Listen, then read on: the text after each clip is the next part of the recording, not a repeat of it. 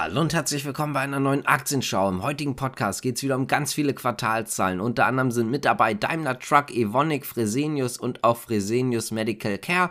Danach schauen wir auf die PPF-Beteiligung an Pro7 und zu guter Letzt geht es dann auch noch um Quartalszahlen in den USA, unter anderem von Palantir, aber auch PayPal. Ich würde sagen, wir fangen jetzt hier direkt an mit Daimler Truck. Der Umsatz von Daimler Truck ist in den ersten drei Monaten geklettert und zwar um rund ein Viertel auf 13,2 Milliarden Euro. Das bereinigte EBIT stieg deutlich und zwar um 78 Prozent auf 1,162 Milliarden Euro. Wie auch schon seit Ende April bekannt ist die bereinigte Umsatzrendite gestiegen und zwar auf 8,8 Prozent gegenüber 5,9 Prozent im Vorjahr. Daimler Truck ist ja etwas unter Druck gekommen. Das hat auch einen Grund und zwar ist der Auftragseingang etwas zurückgegangen und zwar um 11 Prozent. Fürs Gesamtjahr 2023 erwartet man übrigens weiterhin einen deutlichen Umsatzanstieg auf 55 bis 57 Milliarden Euro von 50,9 Milliarden Euro im Vorjahr. Das bereinigte EBIT soll tatsächlich deutlich steigern. Die bereinigte Umsatzrendite für das Industriegeschäft soll zwischen 7,5 und 9 Prozent liegen. Im Vorjahr lag sie bei 7,7 Prozent. Kommen wir mal zu Evonik, denn der Umsatz fiel um 11 Prozent auf 4 Milliarden Euro. Der, der Nettogewinn ist auch gefallen und zwar von 314 14 Millionen Euro im Vorjahr auf 47 Millionen Euro. Das bereinigte operative Ergebnis ist um 44 Prozent gesunken und zwar auf 409 Millionen Euro. Damit fiel es aber trotzdem etwas besser aus, als der Markt erwartet hatte. Dort lagen die Erwartungen so etwa bei 390 Millionen Euro. Übrigens, die Jahresziele wurden bestätigt, man ist aber etwas vorsichtig, denn man rechnet jetzt beim EBITDA eher das untere Ende der Prognosenspanne. Die liegt von 2,1 1 bis 2,4 Milliarden Euro. Der Jahresauftakt war alles andere als schön, sogar noch etwas weniger schön, als wir ohnehin schon befürchtet hatten, so der Vorstandschef. Kommen wir mal zu den beiden Fresenius-Konzernen, fangen mit Fresenius Medical Care an. Denn der Umsatz legte um 3% bzw. währungsbereinigt um 2% zu auf 4,704 Milliarden Euro. Analysten hatten auch ungefähr mit Erlösen in diesem Bereich gerechnet. Das operative Ergebnis fiel um 25 25 Prozent und zwar auf 261 Millionen Euro.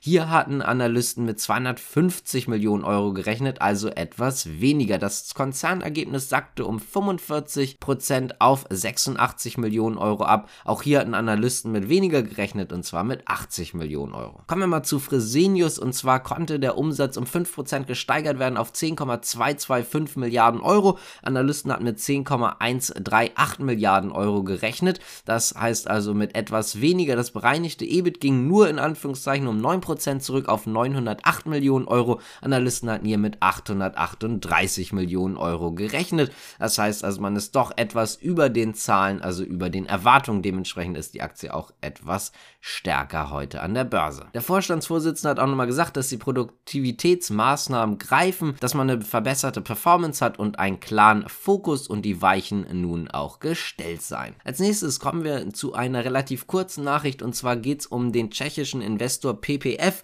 denn die haben sich weitere Anteile an Pro7 Sat1 gesichert. Insgesamt hat man nun Zugriff auf 13,1% der Stimmrechte. Vorher hatte man Zugriff auf 10,1% der Stimmrechte.